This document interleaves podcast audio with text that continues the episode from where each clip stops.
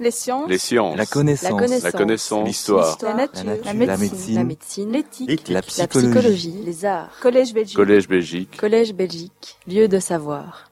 Euh, je suis aussi très très heureux hein, d'avoir été invité par Jean-Paul pour cette, euh, cette présentation sur les déchets nucléaires.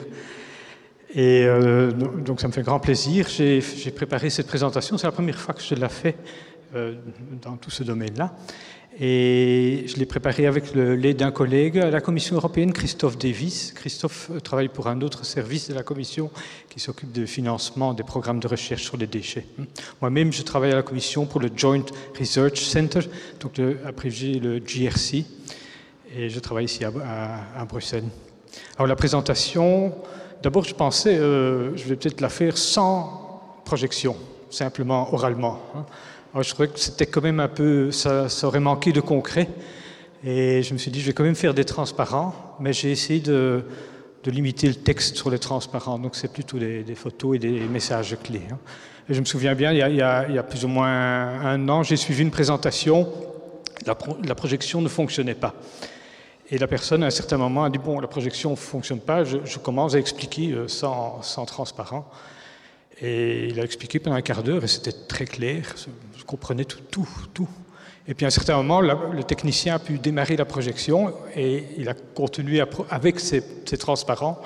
La deuxième partie était beaucoup plus compliquée à comprendre. Donc euh, il vaut mieux parfois être euh, simple, je crois, dans, les, dans ce qu'on projette. Et aussi un petit bémol sur la présentation, c'est que je suis parti du principe que c'est un, un cours conférence et donc la, la connaissance euh, dans le nucléaire n'est pas nécessairement euh, et, donc euh, que certaines personnes de vous ne sont pas nécessairement instruites dans le nucléaire.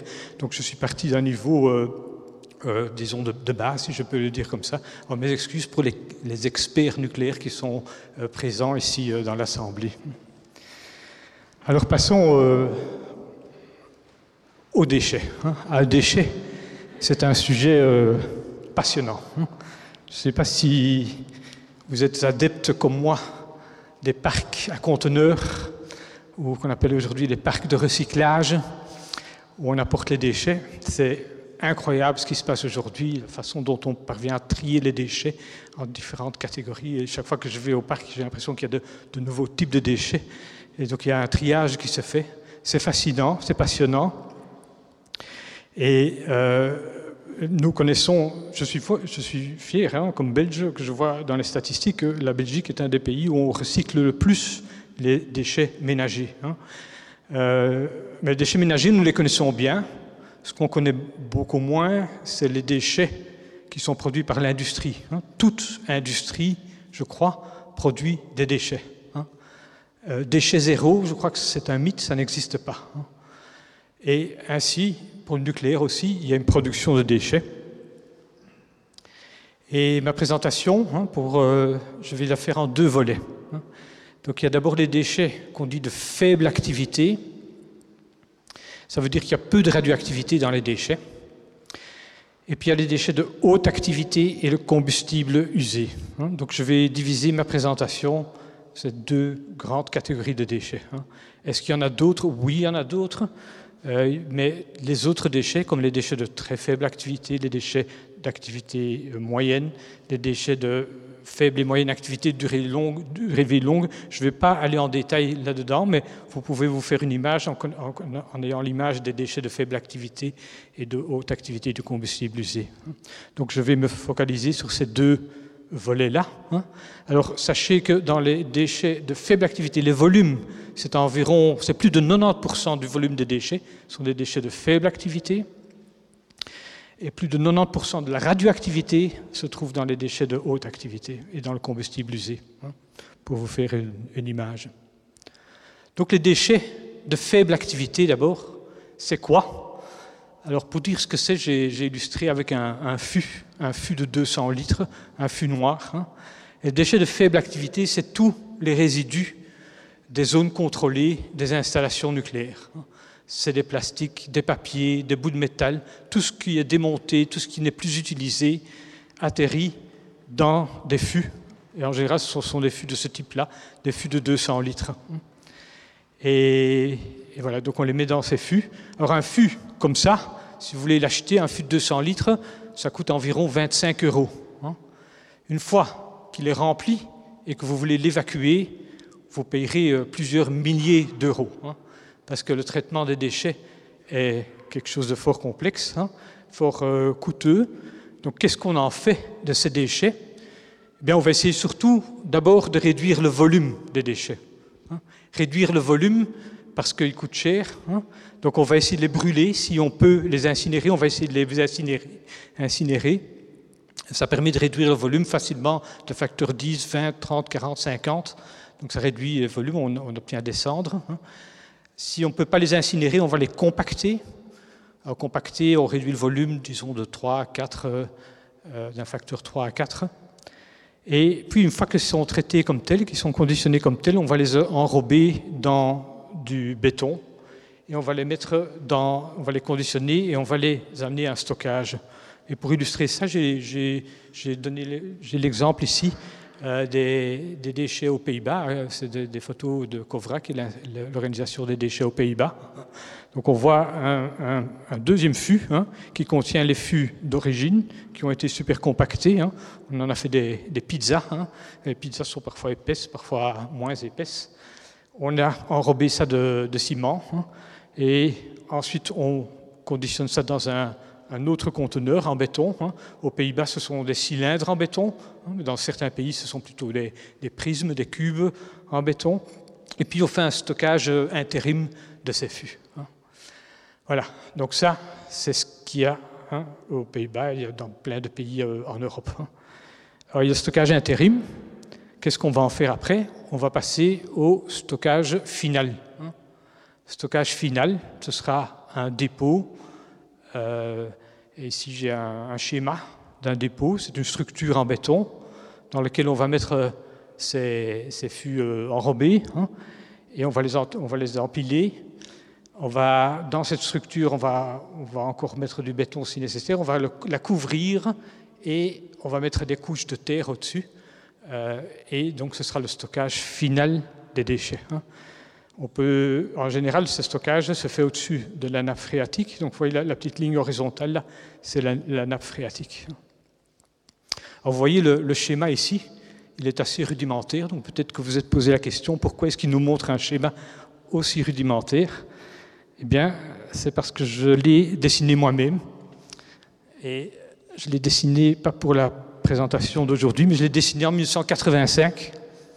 Donc, en 1985, j'ai eu l'honneur, avant mon service militaire, de, participer à la première étude en Belgique hein, avec l'ONDRAF. Je travaillais pour le SCKCN, euh, des déchets de, basse activité et comment allait-on organiser ce stockage final des déchets de basse activité. Hein.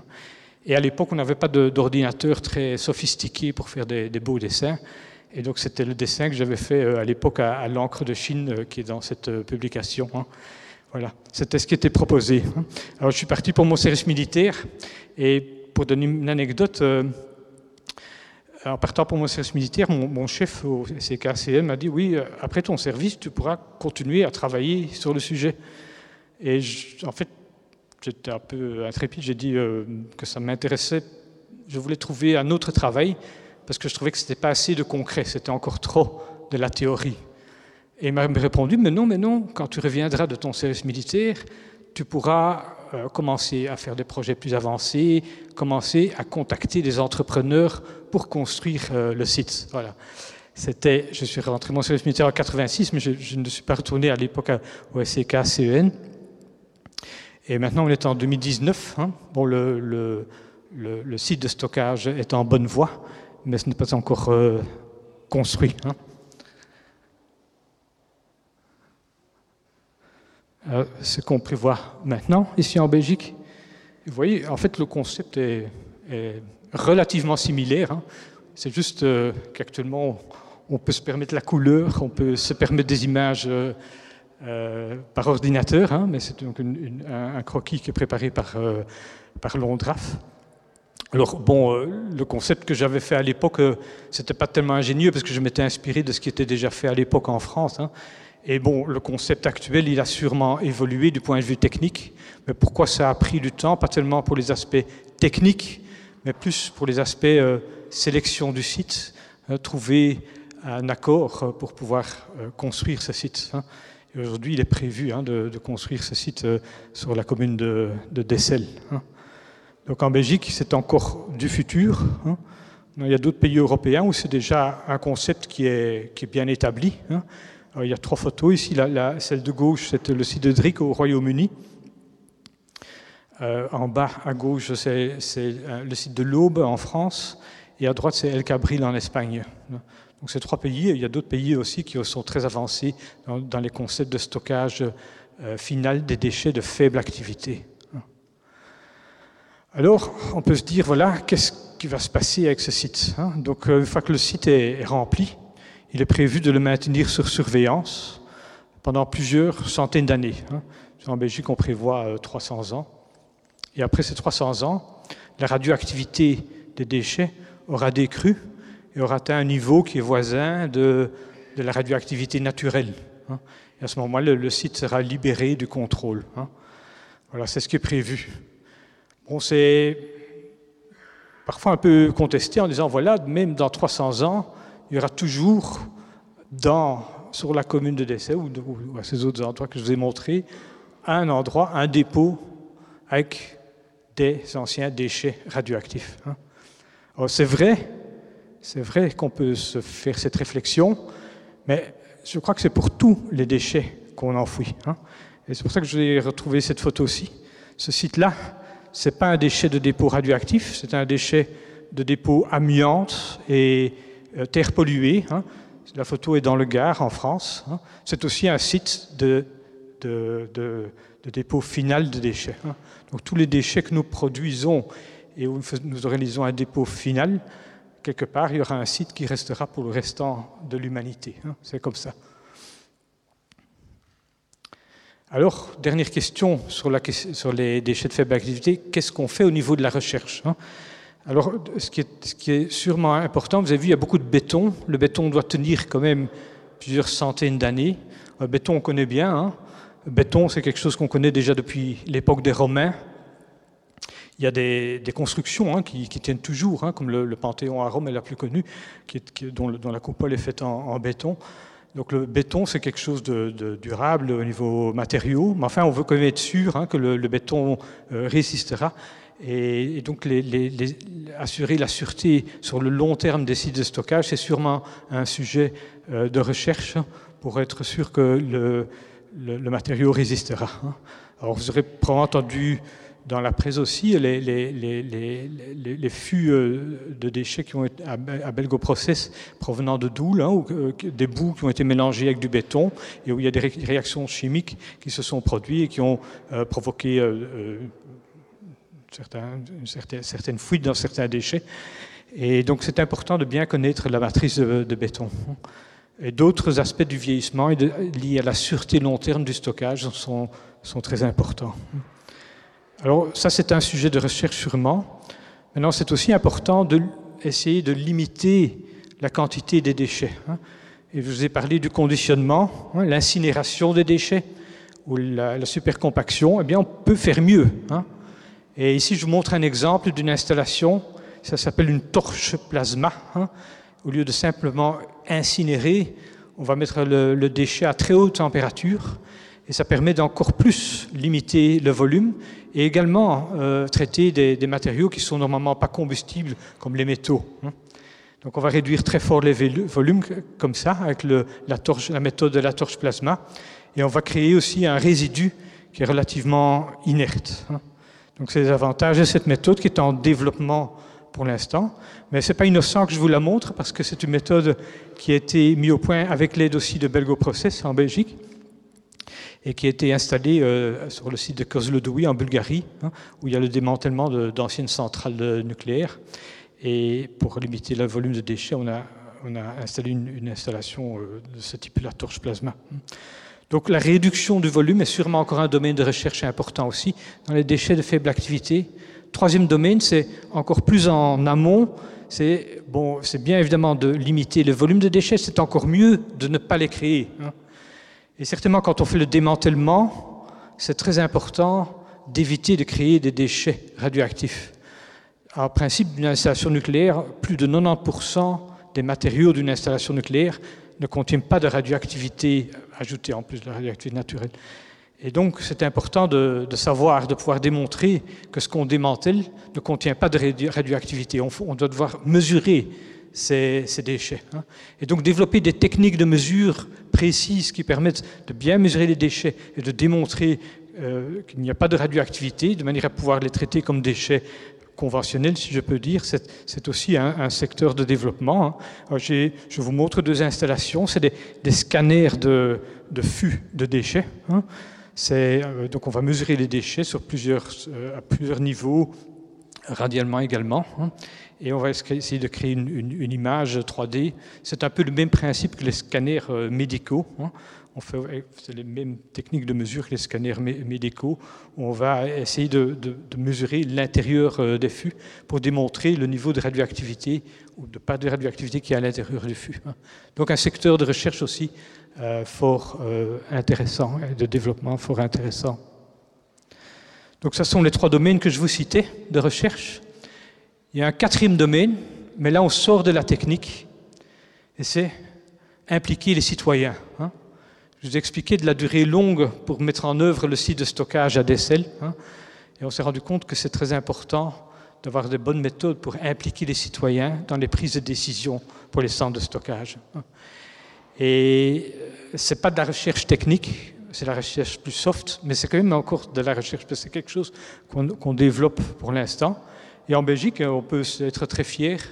On a développé, enfin, l'ONDRAF a développé un concept qui est, très très nouveau. C'est le concept des partenariats. Hein. Donc, euh, ONDRAF a dans, trois communes qui étaient potentiellement qui, euh, potentielles pour un site de stockage des déchets, a créé des partenariats entre l'industrie et la population locale, des groupes, des, enseignants, des, organisations euh, locales, pour discuter de la problématique des déchets et faire comprendre, d'abord informer, mais aussi avoir le répondant de la population, quels sont les, soucis, quelles sont les idées qui viennent de la population. Hein. Et donc il y a eu plusieurs partenariats qui ont été créés. Hein. Celui-ci s'appelle Stora, c'est à, Dessel. Hein. Donc il y a eu plusieurs réunions euh, là. C'est un concept qui est tout à fait nouveau et qui fait euh, beaucoup d'émules euh, à l'étranger aussi. Impliquer la population, c'est aussi impliquer les jeunes. Hein. Et là, bon, je parlerai de GRC, de là où je travaille. On essaie aussi d'intéresser les jeunes aux déchets et surtout maintenant, parce qu'on va rentrer dans une phase où on va de plus en plus démanteler des anciennes installations nucléaires, donc on va produire plus de déchets de faible activité. Et donc nous, avec le GRC, on organise euh, un summer school à Ispra en Italie. On essaye d'inviter des, jeunes étudiants, donc ce n'est pas des, personnes qui ne sont pas encore des professionnels, à suivre un cours d'une semaine sur le démantèlement, avec des, cours, des exercices, des visites. Euh, il y a des orateurs un peu de toute l'Europe, parce qu'on essaye de montrer l'expérience européenne hein, dans le domaine. Et on organise aussi un job fair, donc une sorte de, rencontre avec euh, l'industrie. Hein. Ça a beaucoup de succès. On a, on, a un numéro clausus à 40 participants par semaine. Et l'année passée, enfin cette année-ci, on a eu euh, presque 300 demande euh, pour participer à ce cours. Donc il y avait vraiment, vraiment un, intérêt encore euh, des jeunes pour ce domaine démantèlement nucléaire qui pourrait être a priori peu intéressé. Hein. J'aime beaucoup montrer la photo du Bala. Hein, c'est une séance d'exercice. Et vous voyez comme les jeunes étaient très impliqués. J'aime beaucoup la montrer parce qu'il n'y a aucun des jeunes qui est sur son smartphone. Hein. Ils sont tous impliqués dans les exercices. Et ça, le répondant de, ces jeunes, ça fait, ça fait grand plaisir. Voilà, ça c'est pour les déchets de faible activité. Je passe au deuxième volet. Et le deuxième volet, c'est plus complexe. Et c'est aussi sujet à controverse. Hein. Le nucléaire est en général sujet à controverse entre les antinucléaires et les pro-nucléaires. Hein. Mais ici, il y a même controverse dans le milieu des pro-nucléaires. Hein. Donc c'est sujet à controverse. Et c'est pour cette raison, parce que c'est tellement discuté en Europe, qu'avec le GRC et avec une organisation qui s'appelle EASAC, EASAC c'est le regroupement de toutes les académies de sciences européennes, on a publié un petit rapport hein, que je vous ai mis à l'entrée.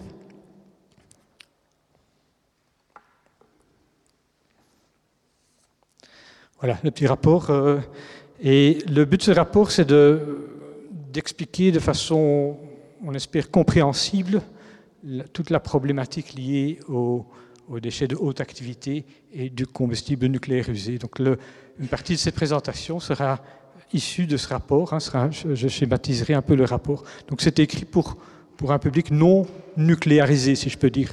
Ce n'est pas euh, un texte trop euh, technique.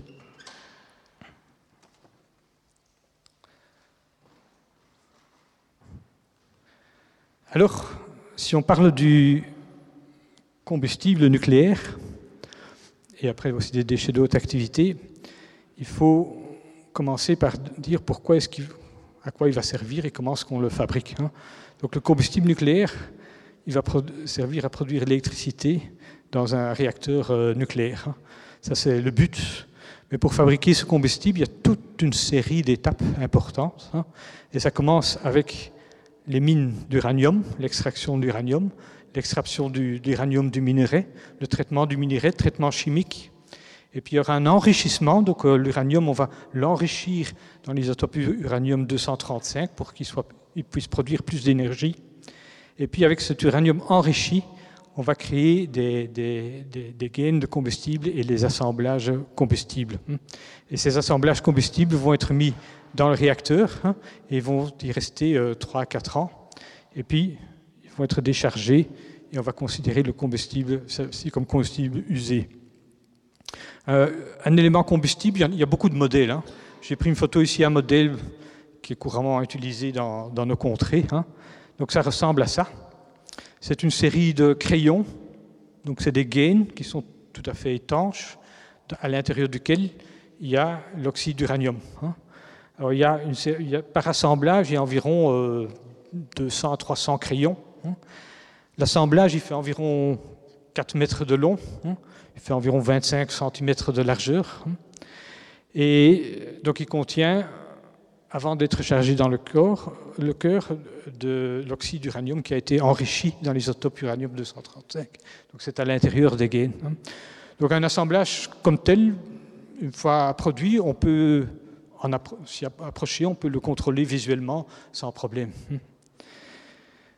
Alors après ces 3-4 ans que l'assemblage a passé dans le cœur, il va encore toujours rester une grande partie de l'uranium à l'intérieur, mais une partie aura été transformée. Alors l'uranium 235, ce sera scindé, une grande partie, ce sera scindé, et aura créé des produits fissiles. Hein les produits de fission, hein, produits, de fission, hein, qui sont hautement radioactifs. Hein.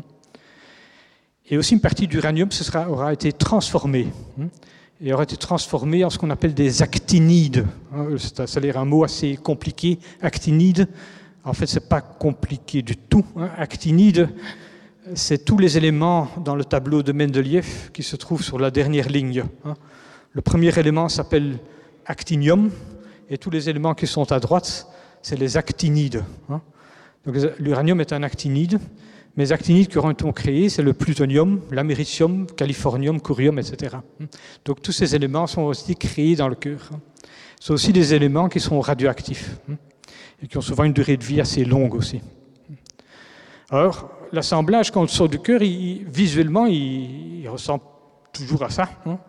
La seule différence visuellement, c'est qu'il est beaucoup moins brillant. Hein. Il a passé quand même 3-4 ans dans de l'eau à, très haute température. Hein. Donc il est, il est, devenu euh, brun. Hein. Mais intérieurement, il a été transformé, comme je vous explique, et il contient beaucoup de matière radioactive, ce qui fait qu'il donne un rayonnement très très important. Un rayonnement très important, on ne pourrait pas s'en approcher euh, très longtemps sans avoir une, une dose euh, létale. Également, suite à cette radioactivité, l'élément va être très chaud, hein, parce que toute cette radioactivité, les rayons qui se déposent à l'intérieur du combustible vont générer de la chaleur. Hein. Donc il va être très chaud, rayonner très fort, ce qui fait que pour le, manipuler, on ne peut pas le faire simplement comme ça, euh, il faut le faire dans de l'eau. Hein. L'eau va assurer un refroidissement, et l'eau, si on prend suffisamment de, de mètres, va aussi assurer un blindage pour éviter que les personnes qui sont à l'extérieur soient exposées. Hein. Je crois que vous avez déjà souvent vu ce type de photo. Hein. Donc c'est pour la manipulation de l'élément combustible. Donc cet élément combustible usé, on va devoir le stocker.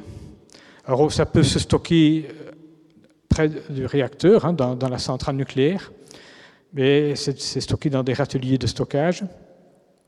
une fois que ces râteliers sont pleins, il faudra construire un nouveau stockage. Hein. Alors on peut construire un nouveau stockage de nouveau avec de l'eau, hein, et c'est ce qui se fait à Tiange. On a un, stockage spécifique pour le stockage à, plus long terme de combustible. Mais si le combustible n'est plus trop chaud, on peut aussi le sortir à, distance et avec les blindages nécessaires, et ce qu'on appelle le stockage à sec. Donc on va le stocker dans des conteneurs à l'extérieur. Hein. C'est des conteneurs assez, qui paraissent assez simples, mais qui assurent le blindage, parce que l'élément combustible donne encore beaucoup de rayonnement. Hein. C'est ce qui se fait à Doul. Hein. La photo ici n'est pas de Doul, mais c'est ce qui se fait à, à le stockage à sec. En attendant qu'on fasse quelque chose avec le, le combustible usé. Alors en général, ces conteneurs, c'est des conteneurs de, transport, donc qui permettent de transporter le combustible une fois qu'on veut l'apporter pour le, traiter ultérieurement. Alors la grande question, hein, on stocke sous eau, on stocke à sec, le combustible est usé, qu'en fait-on hein? Que fait-on de ce combustible usé hein? Et c'est là que la controverse commence. Parce qu'en fait, il y a deux filières, si je peux dire. La première filière, c'est de dire, voilà, je vais faire la comparaison avec une bouteille d'eau. Hein. C'est, si est une bouteille d'eau, quand elle est vide, il y a toujours le plastique. En fait, le plastique, je pourrais le, retraiter, je pourrais le recycler. Hein. Mais je trouve que la, technologie pour recycler ce plastique est beaucoup trop complexe je, crois que ça ne va pas, ça va, je, n'ai pas suffisamment de confiance dans cette technologie, donc je préfère considérer ce plastique comme un déchet. Hein. Donc je ne vais pas le recycler. Hein. C'est ce qu'on appelle le cycle ouvert. Hein. Donc une fois que le stockage euh, intérim euh, est fait pendant plusieurs années, que le combustible a refroidi, on envisage donc de les stocker directement dans le sol comme déchets, déchets usés. Hein. Le déchet usé est considéré comme un, le combustible usé est, considéré comme un déchet. Pour le mettre dans le sol, on ne va pas le mettre comme ça, l'assemblage dans le sol. Donc, ce qu'on prévoit dans la plupart des pays qui suivent cette, option, hein, on va le mettre dans une sorte de magasin en acier, comme vous voyez à droite. Et ce magasin en acier, on va mettre dans des, capsules en cuivre, hein, qui sont très grandes, parce que le combustible, je vous disais, fait, 4 mètres, donc ces, capsules on doivent être même plus longues que le, combustible. Hein. Et donc ces capsules vont contenir plusieurs assemblages, et ces assemblages, on va les mettre dans un, stockage géologique euh, final. Hein. Donc c'est une option qui est suivie, et disons, les, les, la fer de lance dans cette option en Europe, c'est la, Suède et la Finlande. Euh, ils sont même, disons, euh, au niveau mondial, les plus, les plus en avant dans cette, cette approche, hein, ces deux pays. Hein. Et donc, leur option, c'est de faire, bon, après le stockage intérim, faire ces installations d'encapsulation et puis le stockage euh, final des, déchets. Hein. Maintenant, il y a d'autres pays qui disent non, la bouteille en plastique, là, non, on sait qu'on peut la recycler, on veut la recycler. Et donc on va essayer de séparer les produits qui sont encore utiles dans le combustible, hein, les produits fissiles, hein, et ces produits fissiles, on va les recycler, on va refaire du combustible et on va les remettre dans un réacteur. Hein. Donc c'est ce qu'on appelle le cycle fermé. Vous voyez, après le stockage intermédiaire, on va faire du reprocessing en anglais, donc retraitement en français et on va recycler l'uranium et on va recycler le plutonium. C'est une technologie, euh, bon, ça paraît simple sur le diagramme, mais c'est quand même relativement complexe, hein, parce que le, plutonium euh, est fissile, mais est aussi très, plus radioactif que l'uranium.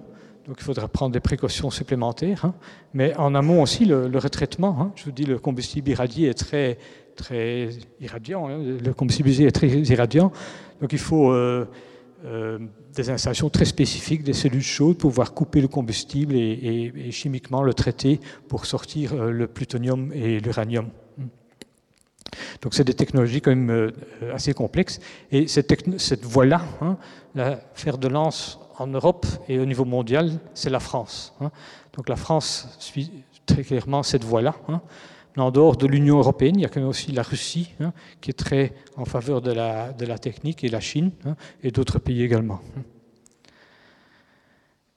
Alors, on va retraiter ce combustible, on en sort le plutonium et l'uranium et tout le reste, hein, les actinides dont je vous parlais, en dehors du plutonium et de l'uranium, hein, et les produits de fission, ils ont encore beaucoup de radioactivité, on va les vitrifier et on va les encapsuler. Et ici, on les encapsule dans, des capsules d'inox. Hein.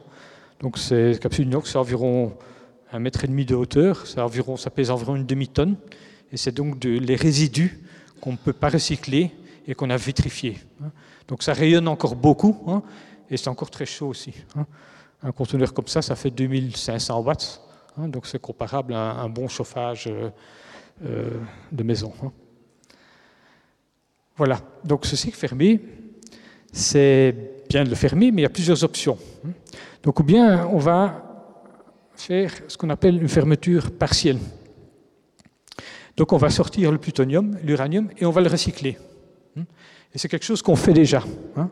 Ce plutonium qu'on a recyclé, on va le mettre dans du combustible MOX. Et si vous lisez la presse, vous avez sûrement déjà entendu parler du combustible MOX, hein, de Mixed Oxide. Hein. Donc on fait du combustible MOX qui ressemble au combustible de l'extérieur au combustible uranium. On peut le mettre dans les réacteurs et on peut refaire fonctionner euh, le réacteur avec ça, un réacteur euh, conventionnel. Donc ça, c'est déjà fait, c'est déjà pratiqué dans beaucoup de pays, entre autres en Belgique. Hein. Mais que faire alors avec le combustible MOX une fois qu'il est usé hein? On pourrait imaginer, on le recycle, donc on refait une deuxième boucle. Hein.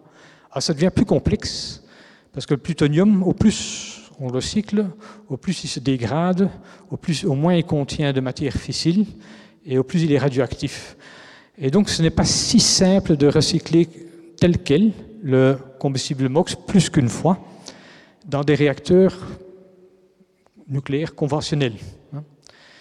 Le recyclage du combustible peut se faire, mais on a besoin de réacteurs à neutrons rapides, donc une filière de réacteurs qui existe déjà, qui a été déjà construite, mais à beaucoup plus petite échelle.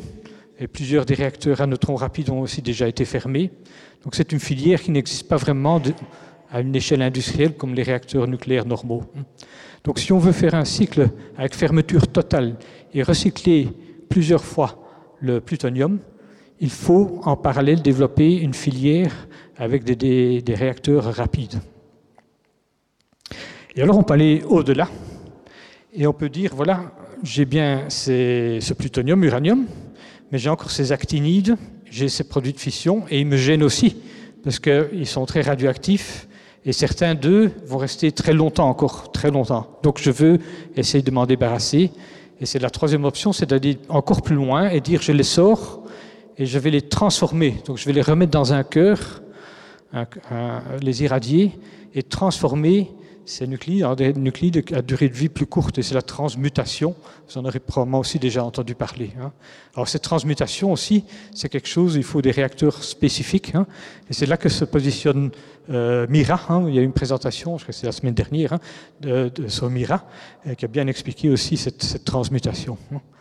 Donc on peut partiellement fermer le cycle, on peut essayer d'avoir une fermeture euh, totale en, consommant le plutonium et l'uranium entièrement, et puis euh, on peut essayer d'aller jusqu'à la transmutation. Voilà. Alors, avant de discuter des, deux options, les deux options vont nécessiter un stockage géologique. Hein.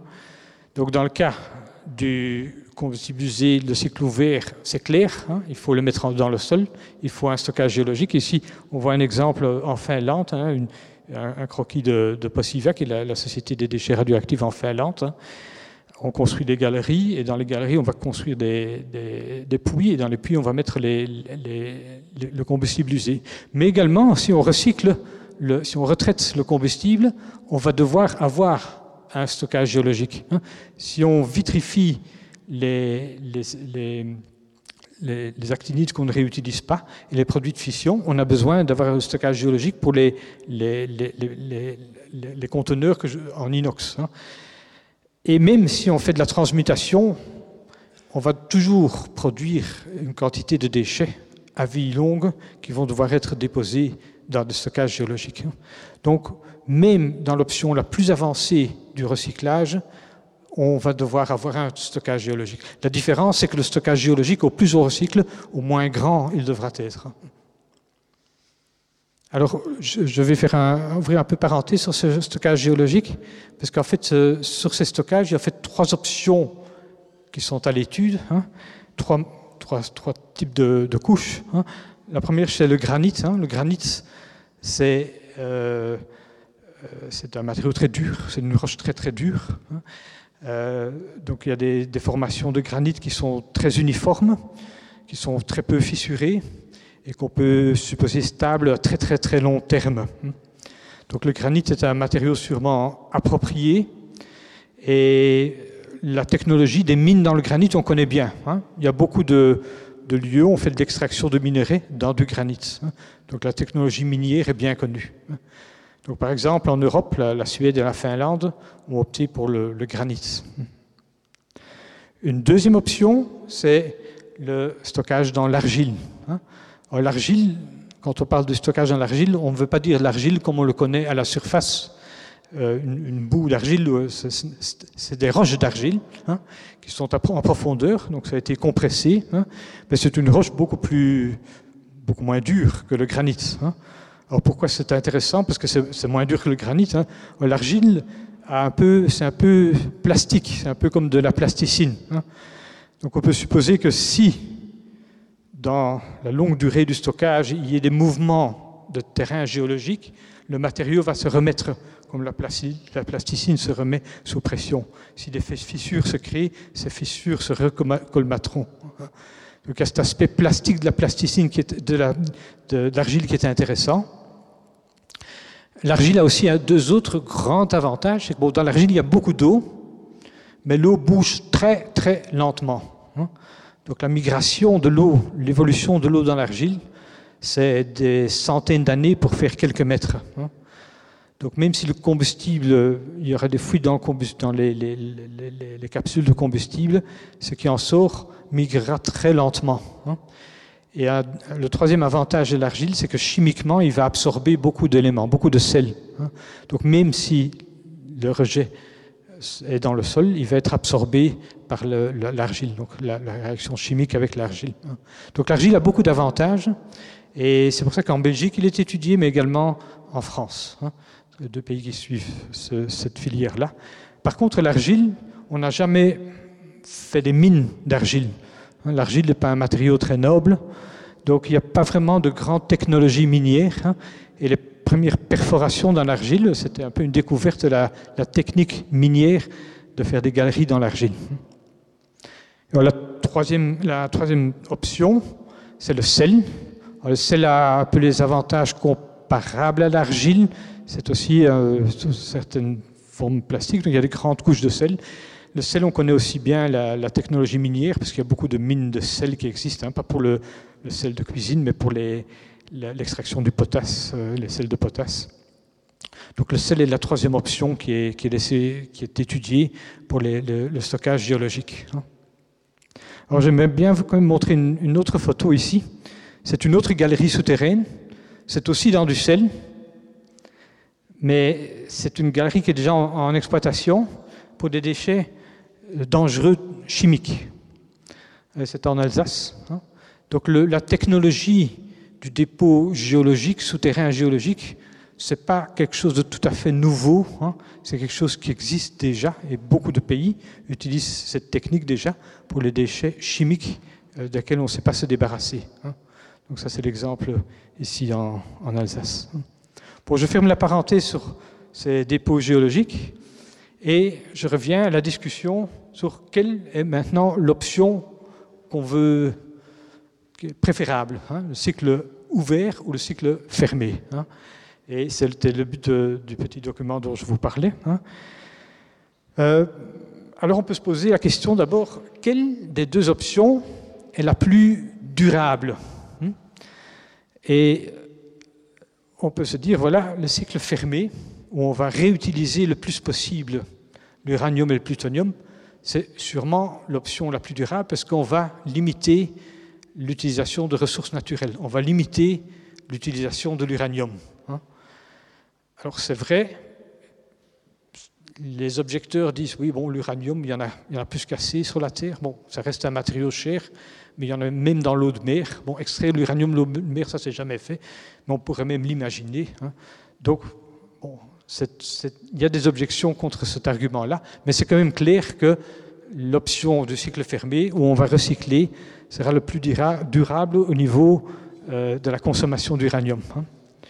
Par contre, le cycle ouvert est moins complexe. Hein. Il y a juste, enfin juste c'est déjà complet, mais il y a une encapsulation à faire du combustible usé et puis il y a le dépôt.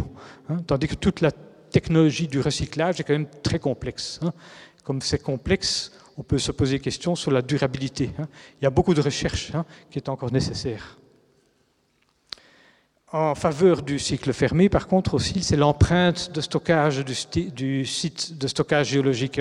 Je vous disais, toute option nécessite un stockage géologique, mais c'est clair que l'option du cycle fermé, le stockage géologique sera beaucoup plus euh, réduit. Donc, vous voyez, c'est un peu balancé, peut-être en faveur ici du, cycle fermé. Deuxième question qu'on pourrait se poser, quelle est la solution la plus sûre hein? Alors euh, là, c'est un argument pourquoi la Suède et la Finlande ont opté pour le cycle euh, ouvert, parce qu'ils ont trouvé que bon, toute cette technologie du recyclage, c'était quand même complexe, mais c'était aussi comportait des risques. Hein des risques liés à tout ce traitement du combustible qui se fait dans des cellules chaudes, la préparation du MOX en bois d'agran, beaucoup de transport, etc. Donc c'est, disons, une des remarques des, personnes, des, pays qui optent pour le cycle, le, cycle ouvert. Par contre, ce qu'on oublie en général, c'est que on parle de la sûreté, on parle de la sûreté en Europe, mais on oublie que l'extraction de l'uranium, les mines d'uranium, c'est aussi, il y a aussi des aspects de sûreté. Hein. Il y a probablement beaucoup plus d'accidents dans les mines d'uranium qu'il y en a dans les, installations de, retraitement. Hein. Mais comme ça se passe en dehors de l'Europe, on est moins focalisé dessus. Hein. Quand on parle du cycle fermé, on devra extraire moins d'uranium, donc on limitera quand même le risque de ce côté-là. Et puis, il y a aussi un point, c'est le risque inhérent du site de stockage. Qu'est-ce que je veux dire par là? Je vais montrer un petit diagramme, hein, j'en ai que, deux. Hein. C'est ici un petit graphique. C'est un petit graphique qui est fait par Londraf, hein, mais il y en a beaucoup de ce type. Et ça montre sur une échelle de temps euh, l'exposition d'un individu de la population, la dose reçue par une personne de la population. Alors il faut attention, c'est une double échelle logarithmique, donc la, la, dose en fonction du temps. Et la courbe bleue montre l'évolution de cette dose. Hein. Alors après, vous voyez, il y a 1000, 10 000, 100 000 ans, 1 million d'années, 10 millions d'années. Donc la, courbe, le, la courbe en bleu monte, donc ça veut dire qu'à un certain stade, on peut imaginer que les, capsules ou les, conteneurs de stockage, à un certain moment, pourraient fuir et qu'il y ait un peu de radioactivité qui puisse être relâchée dans l'eau et ça pourrait migrer en dehors des, couches de géologiques et une personne de la population pourrait être en contact et avoir une dose. Hein. Vous voyez, il y a une, évolution, il y a un pic, et puis suite au, décroissement physique de la radioactivité, ça redescend. Hein. Mais vous voyez, un pic. Vous voyez, ce pic est, bien en dessous de la ligne verte et la ligne rouge. Hein. La ligne verte, c'est la dose que tout individu a par an dû à la radioactivité naturelle, hein, dû à la radioactivité que nous avons naturellement dans le sol, dans l'air et tout ça. Hein. Et en rouge, c'est la limite qu'on se fixe pour les sites de stockage. Hein. Donc vous voyez qu'on est encore au moins un facteur 10 en dessous de cette limite. Donc il y a une grande marge. Donc on peut dire, voilà, la sûreté de ce site de stockage est assurée. Quand on calcule la dose, on est vraiment très bas. Et alors, ce qui est étonnant, c'est que quand on fait ce type de calcul pour le cycle ouvert ou le cycle fermé, on a des courbes très similaires. Hein. Pourquoi? Parce que dans le cycle ouvert, on a plus de radioactivité dans le sol. La radioactivité qu'on a dans le sol liée au, plutonium, principalement, va migrer beaucoup moins bien dans, le, dans les couches géologiques. Hein. Ce qui va faire que la, dose à la population est principalement due aux produits de fission qui parviennent à migrer, hein, qu'on a dans les deux cas. Donc, ce type de courbe, on, la retrouve euh, dans les deux cas, cycle, ouvert, cycle fermé. Pourtant, on peut dire que le cycle fermé a plus de sûreté parce que le, vrai, le risque principal d'un dépôt n'est pas tellement lié à la radioactivité que pourrait être relâchée, mais plus à des accidents. Hein. Si on aurait une intrusion dans le site parce que quelqu'un fore un puits dans le site, ou si quelqu'un euh, décide de construire quelque chose dans le site, on aurait une intrusion, et à ce moment-là, il y aurait des expositions qui pourraient être plus importantes. Hein. Et donc, du fait que le site est plus euh, il y a moins de radioactivité dans le sol dans le cas du, cycle fermé. Le, ceci plaiderait donc sûrement en, faveur du cycle fermé. Donc le risque inhérent du stockage est plus limité dans le cadre du cycle fermé. Ça, c'est la deuxième question. Quelle est la plus sûre? Troisième question, la prolifération. Hein. Hein, on sait que plutonium, uranium, quand on parle de ça, on parle aussi de la prolifération, le risque que la matière soit subtilisée hein, pour euh, la fabrication de bombes. Il y a une présentation il y a deux jours sur ces aspects-là. Et là aussi, on pourrait se dire, oui, quelle est l'option la plus, qui présente le moins de risques vis-à-vis de la prolifération Alors, la prolifération, les, considérations, euh, ça a été la, raison pour laquelle les États-Unis, dans les années 70, ont décidé d'arrêter euh, le cycle fermé et de passer au cycle ouvert. Hein. Donc les États-Unis étaient sur une voie de cycle fermé avec le recyclage, mais sous l'administration Carter, il été décidé, pour éviter la prolifération, de dire bon, on va, on va essayer de, on va passer au cycle ouvert, on va essayer de motiver aussi les autres pays à passer au cycle ouvert, parce que dans le cycle ouvert, on ne va pas séparer le plutonium euh, du combustible. Hein. Le plutonium va rester dans le combustible, et comme le combustible est tellement irradiant, il se protège lui-même, parce que personne ne va, avec des méthodes simples, pouvoir retirer le plutonium du combustible. Donc, dans le cas du cycle ouvert, on est autoprotégé, le plutonium est autoprotégé. Alors, c'est vrai, mais d'un autre part, dans le cas du cycle fermé, on va devoir moins enrichir de l'uranium. Et l'enrichissement de l'uranium euh, euh, engendre aussi des risques liés à la prolifération. Et puis, à très long terme, le, ce combustible deviendra de moins en moins irradiant puisque la radioactivité décroît et il ne sera plus autoprotégé. Donc à très long terme, dans le site de stockage géologique, hein, là je parle de milliers, dizaines de milliers d'années, il n'y aura plus d'autoprotection et le cycle ouvert sera, comme il contient encore le plutonium, il y aura euh, plus de risques liés à, un cycle ouvert. Hein. Donc là, c'est aussi quelque chose qui plaît en faveur du, cycle fermé. Pas de matière fissile dans le stockage géologique, donc pas de, risque de prolifération à très long terme. Voilà, ça c'était trois questions. Maintenant, la question de base quand on va choisir quelque chose dans un magasin, c'est pas tellement ces questions-là. La question qu'on se pose, c'est combien ça coûte? Donc, comme je vous ai dit, les réponses sont un peu balancées. On pourrait se dire, on va voir combien ça coûte et on prend simplement la solution la plus économique. Hein. Malheureusement, là, on n'a pas beaucoup d'éléments qui nous aident à nous décider dans, dans un sens ou dans l'autre. Donc il y a beaucoup, beaucoup d'études qui ont été faites sur l'économie du cycle combustible. J'en ai pris une au hasard, hein. enfin pas au hasard, c'est une, étude de l'OCDE qui est comme un, organisme international. Hein. Et c'est une étude, ici c'est de 2006. Et vous voyez euh, quatre options qui, ont été, qui sont comparées. Hein. Euh, à gauche, vous avez l'option, là, le cycle totalement ouvert, et à droite, le cycle le plus fermé, avec des réacteurs à neutrons rapides. Et c'est le tout, le, total du, coût. Et 100%, c'est la référence, c'est le cycle ouvert. Hein.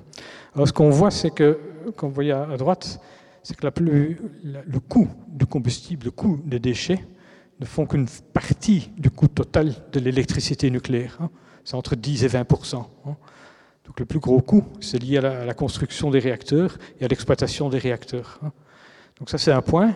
Mais ce qu'on voit surtout aussi, c'est que la différence entre le, le cycle ouvert et un cycle totalement fermé, il y a dans cette étude une différence de 20%.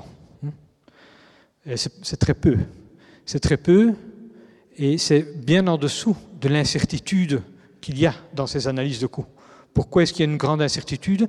Parce que les deux technologies sont encore en cours de développement. Hein. Il y a encore beaucoup de recherches à faire. Hein. Donc il y a peu d'éléments pour fixer les coûts aujourd'hui. Hein. Et donc la différence de 20% est très en dessous de l'incertitude du calcul économique qu'on peut faire. Donc c'est rare euh, que le choix entre deux options ne peut pas être pris sur base de, considérations économiques, parce que la différence est trop faible. Donc, les pays, certains pays, je vous ai dit, ont pris une option, certains vont dans l'autre. Il n'y a pas une seule solution euh, juste. Maintenant, qu'est-ce qu'il faut décider hein? Avant d'aborder ça, il faut encore aussi considérer l'échelle de temps d'un cycle combustible. Et ici, on trouve les deux tableaux dans, dans, dans le rapport, un pour le cycle euh, ouvert et un pour le cycle fermé. J'ai ici que projeté le cycle ouvert. Hein. Donc il y a une grande échelle de temps. Vous voyez que la, conception d'un réacteur, la construction, c'est 10, 10, ans, hein, parfois c'est plus. Fonctionnement 40-60 ans. Le stockage intérim, c'est 20 à 60 ans, et puis il faut 30 à 40 ans pour construire un site et 30 à 60 ans pour exploiter un site de stockage. Et donc, il y a évidemment des chevauchements entre ces échelles de temps. Mais au total, il faut, dans le cas du cycle ouvert, il faut considérer tout sur une échelle d'au moins 100 ans. Si on passe au cycle fermé, où il y a encore beaucoup plus d'étapes liées au recyclage, on arrive à 150 et même au fond 200 ans. Hein. Une échelle de temps de 200 ans. C'est beaucoup. Hein. C'est en fait presque pas imaginable, 200 ans. Hein. Euh, si, si, on peut essayer de s'imaginer 200 ans, si on va en arrière, et je vais 200 ans en arrière, j'arrive en 1819. 1819, hein. c'était quatre ans après Waterloo, quatre ans après les décisions du Congrès de Vienne sur la réorganisation des États en Europe. Hein. Et on ne peut pas imaginer qu'au Congrès de Vienne, les décisions qui ont été prises à cette époque pouvaient prévoir tout ce qui allait passer en Europe sur les 200 ans à venir. Hein. Donc les décisions qui sont à prendre, hein, j'utilise cette image, les décisions qui sont à prendre dans le cadre ici ne peuvent pas prendre en compte tout, tout ce qui va se passer. Alors c'est ce n'est pas une raison pour ne pas prendre de décision. C'est ça le problème un peu. Comme tout se passe sur des échelles tellement longues, il y a une forte tendance à ne pas prendre de décision. Et ça, c'est le, le, détriment de, de, cet aspect. Hein. Donc, quelle décision prendre? Bon, la première décision, évidemment, d'un pays, c'est d'installer un programme nucléaire ou, pas. Hein. Et puis, il y aura une décision à un certain moment de dire, bon, soit, comme la Finlande et la Suède, je ne vais pas retraiter, ou je vais retraiter comme, on a décidé en, France. Une fois qu'on a retraité une fois partiellement, on peut décider de dire oh, je voudrais retraiter, euh, euh, faire euh, plusieurs cycles. On va devoir décider de construire une filière de réacteurs à neutrons rapides. Et si on décide de passer à la transmutation, il faudra aussi construire des installations, des réacteurs spécifiques pour aider la transmutation. Donc c'est des étapes de décision qui ne doivent pas être prises tout en même temps, mais qu'il faut prendre. Hein. Alors la Belgique, au fait, euh, quand elle s'est embarquée dans le nucléaire dans les années 50-60, assez rapidement, on est parti dans cette direction-là, hein, vu qu'on a déjà euh, utilisé du MOX dans le réacteur BR3 dans les années 60.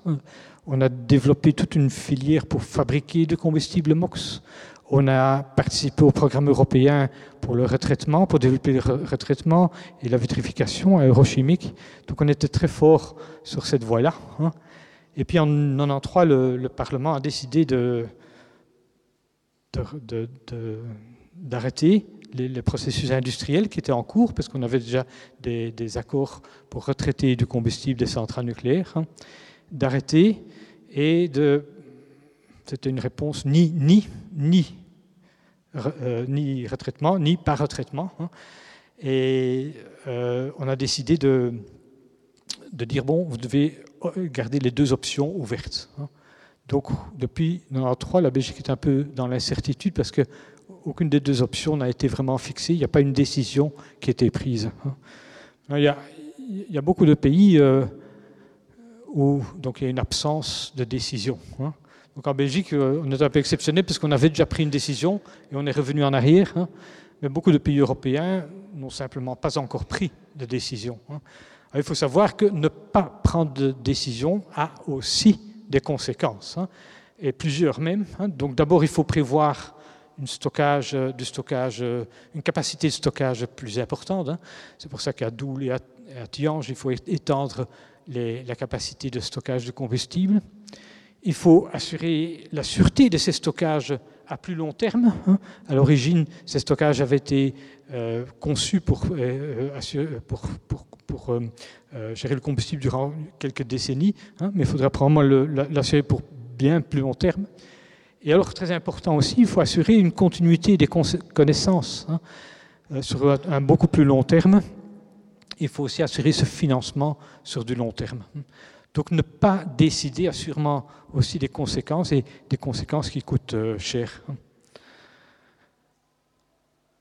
Alors, la recherche, la recherche dans ce domaine, vous imaginez bien, hein, je vous ai expliqué, c'est très complexe, donc ça foisonne de sujets de recherche. Hein. Il y a toute la recherche liée au recyclage. Comment peut-on améliorer le cyclage? Par exemple, éviter d'extraire que le plutonium, mais de faire en sorte que le plutonium est toujours extrait avec d'autres matières comme l'uranium. La transmutation, hein. les modèles de réacteurs appropriés, hein, tels que MIRA, hein, euh, pour aider à la transmutation. La sûreté du stockage euh, intérim à long terme. Et puis alors, le cœur de la recherche, c'est les technologies et la sûreté du stockage géologique à long terme. Et puis aussi, comme on parle ici de, stocker, de maintenir le, stockage va rester pendant très longtemps, il faut aussi euh, avoir de nouvelles techniques pour assurer le maintien des connaissances à très long terme. Donc je ne vais pas aller dans le détail de tous ces sujets de recherche, mais juste deux illustrations. Hein. D'abord, cette illustration-ci, c'est Hadès, parce qu'on peut être fier, je crois, en tant que Belge, qu'on était déjà, dès les années 80, on a commencé à, creuser dans l'argile, à explorer les possibilités de techniques minières dans l'argile. Et on avait construit une première petite galerie à, droite là, et depuis il y a une plus longue galerie qui a été construite. Hein. Donc depuis euh, plus de 30 ans, on fait de la recherche dans l'argile en Belgique, euh, en vue de, donc, du stockage géologique euh, final. Et bon, il y a plein de sujets de recherche euh, très intéressants, comme la tenue de l'argile, pas seulement minière, mais les, caractéristiques chimiques et, thermiques de l'argile qui sont étudiées. Et c'est donc SCKCN à, Moll. Et donc il y a une, association entre le SCKCN et l'ONDRAF, qui s'appelle Euredis. Un deuxième sujet de recherche, bon, là je parle du GRC, hein, dont je fais partie, donc dans les installations que nous avons à Karlsruhe, en Allemagne, nous avons des cellules chaudes pour étudier le comportement du combustible usé. Et bon, le combustible usé est très irradiant, hein, donc on ne peut pas l'analyser euh, dans un simple laboratoire. Hein. C'est pour ça qu'il y a ces cellules chaudes où on travaille dans des cellules blindées avec des télémanipulateurs à, distance. Hein.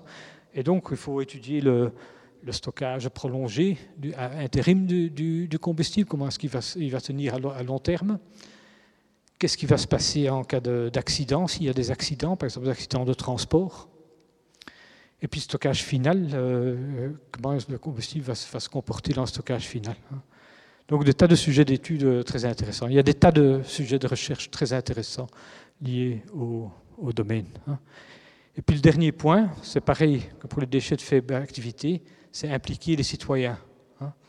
impliquer les citoyens, c'est beaucoup plus complexe ici parce que c'est quand même, euh, pour avoir une idée totale hein, de, la technique, c'est quand même plus complexe, mais c'est important d'impliquer le citoyen dès le départ. Hein.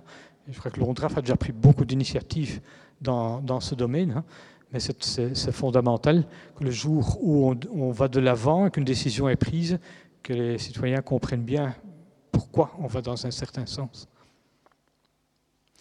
Alors là, je termine ma présentation par un peu des quelques, quelques transparences sur le contexte européen.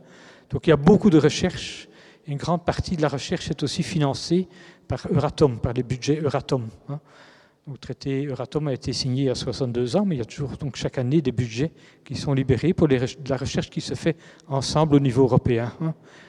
Et ici, euh, mon collègue euh, Christophe Davis a, listé le nombre de projets qui ont eu lieu entre 1998 et 2006 liés au euh, stockage géologique. Hein. Donc le, schéma montre un, stockage. Hein. Donc il y a des tas de projets liés euh, aux conteneurs de stockage, de la recherche liée à la couche géologique, de la recherche liée à la technologie du centre de dépôt, des études stratégiques, des études de sûreté et des études pour impliquer le, citoyen. Hein. Donc tous ces, sujets euh, ont été abordés, mais c'est un peu dispersé. Hein.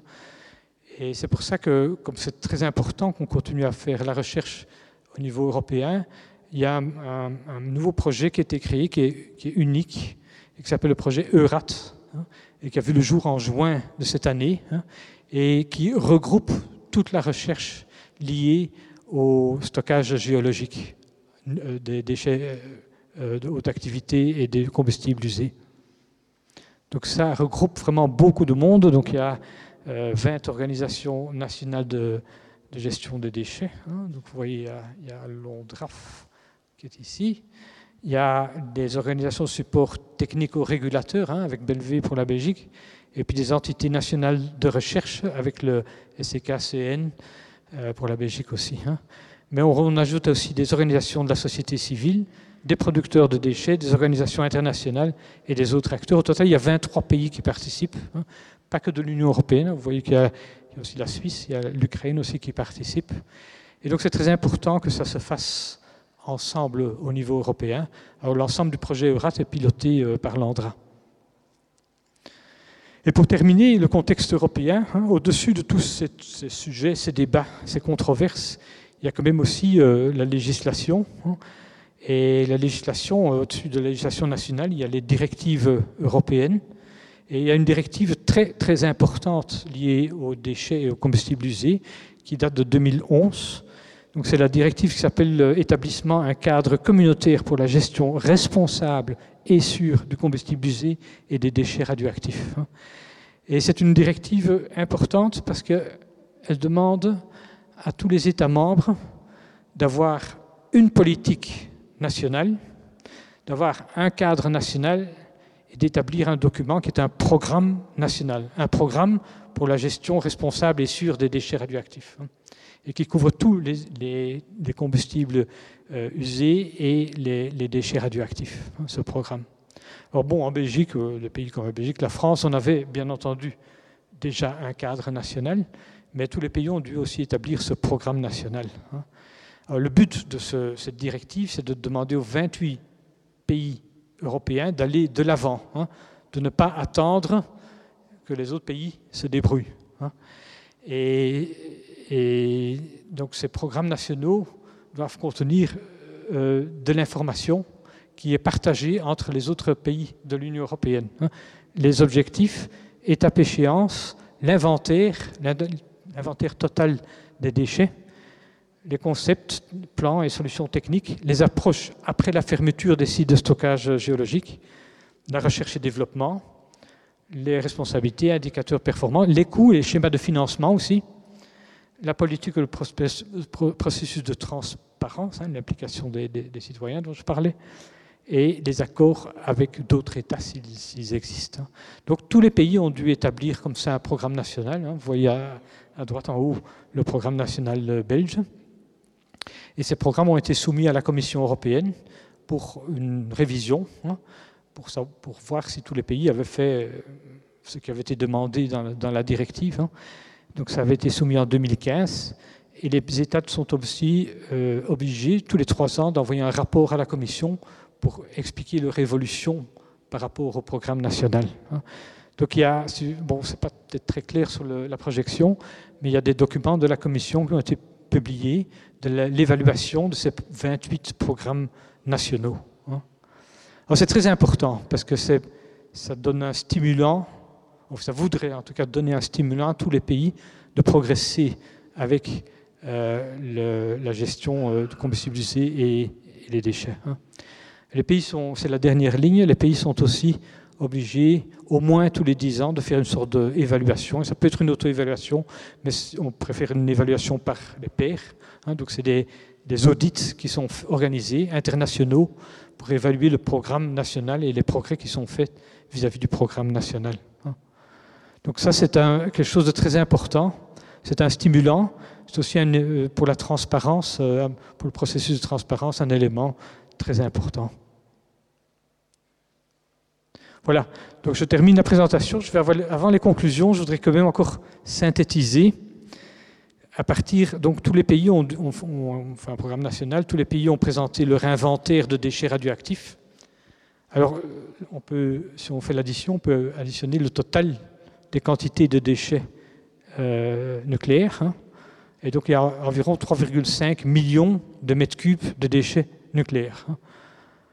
Alors, euh, ça peut paraître beaucoup, Maintenant, c'est dans l'Union européenne, donc nous sommes à 500 millions. Donc si on divise ça par 500 millions, ça fait 7 litres par personne en Europe. Donc ça veut dire que le volume déchets, qui paraît grand quand on se concentre dessus, si on le prend par, par citoyen européen, ça fait 7 litres. Hein. Donc c'est le volume d'un seau rempli à deux tiers. Hein. Les tonnes de combustible, c'est aussi un chiffre important. Hein. Si on le divise par 500 millions, on arrive à 120 grammes. Donc c'est une pastille. Donc en, volume total, ça reste aussi euh, toute somme limitée. Voilà, donc j'en arrive à mes conclusions. J'en ai cinq. J'ai cinq, disons, messages importants que je voudrais faire passer. Le premier, c'est ce que je vous disais au début. La, gestion des déchets, c'est un sujet qui est de plus en plus intéressant. Hein. Et bon, j'espère que j'ai pu vous intéresser. Hein. Et en tout cas, tout ce qui est lié à la recherche est, vraiment intéressant.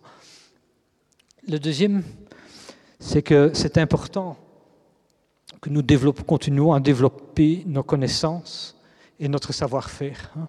Je crois qu'en Europe, on est quand même très loin dans beaucoup de, des options et on peut être fier de ça. Et c'est important qu'on puisse continuer à développer et rester euh, dans le top mondial et peut-être au niveau le plus élevé mondial dans ces domaines euh, liés aux, combustibles usés et aux déchets. Alors, les solutions techniques, on les trouvera uniquement ensemble. Il y a deux messages là-dedans. D'abord les solutions. Il n'y a pas qu'une solution technique, il y en a sûrement plusieurs. Hein, et on les trouvera ensemble parce que c'est souvent des, des solutions techniques complexes, coûteuses, et peu de pays peuvent se permettre de développer ça à eux seuls. La politique concernant les déchets doit être bien expliquée, doit être claire et bien expliquée aux citoyens. J'en ai déjà parlé. Et puis le cinquième point, c'est que de ne pas, prendre ne pas décider, ne pas prendre de décision a des répercussions, a sûrement un coût important. Et c'est important aussi de prendre des décisions. Voilà, ce sont les cinq messages que je voulais vous transmettre. Je vous remercie pour votre attention.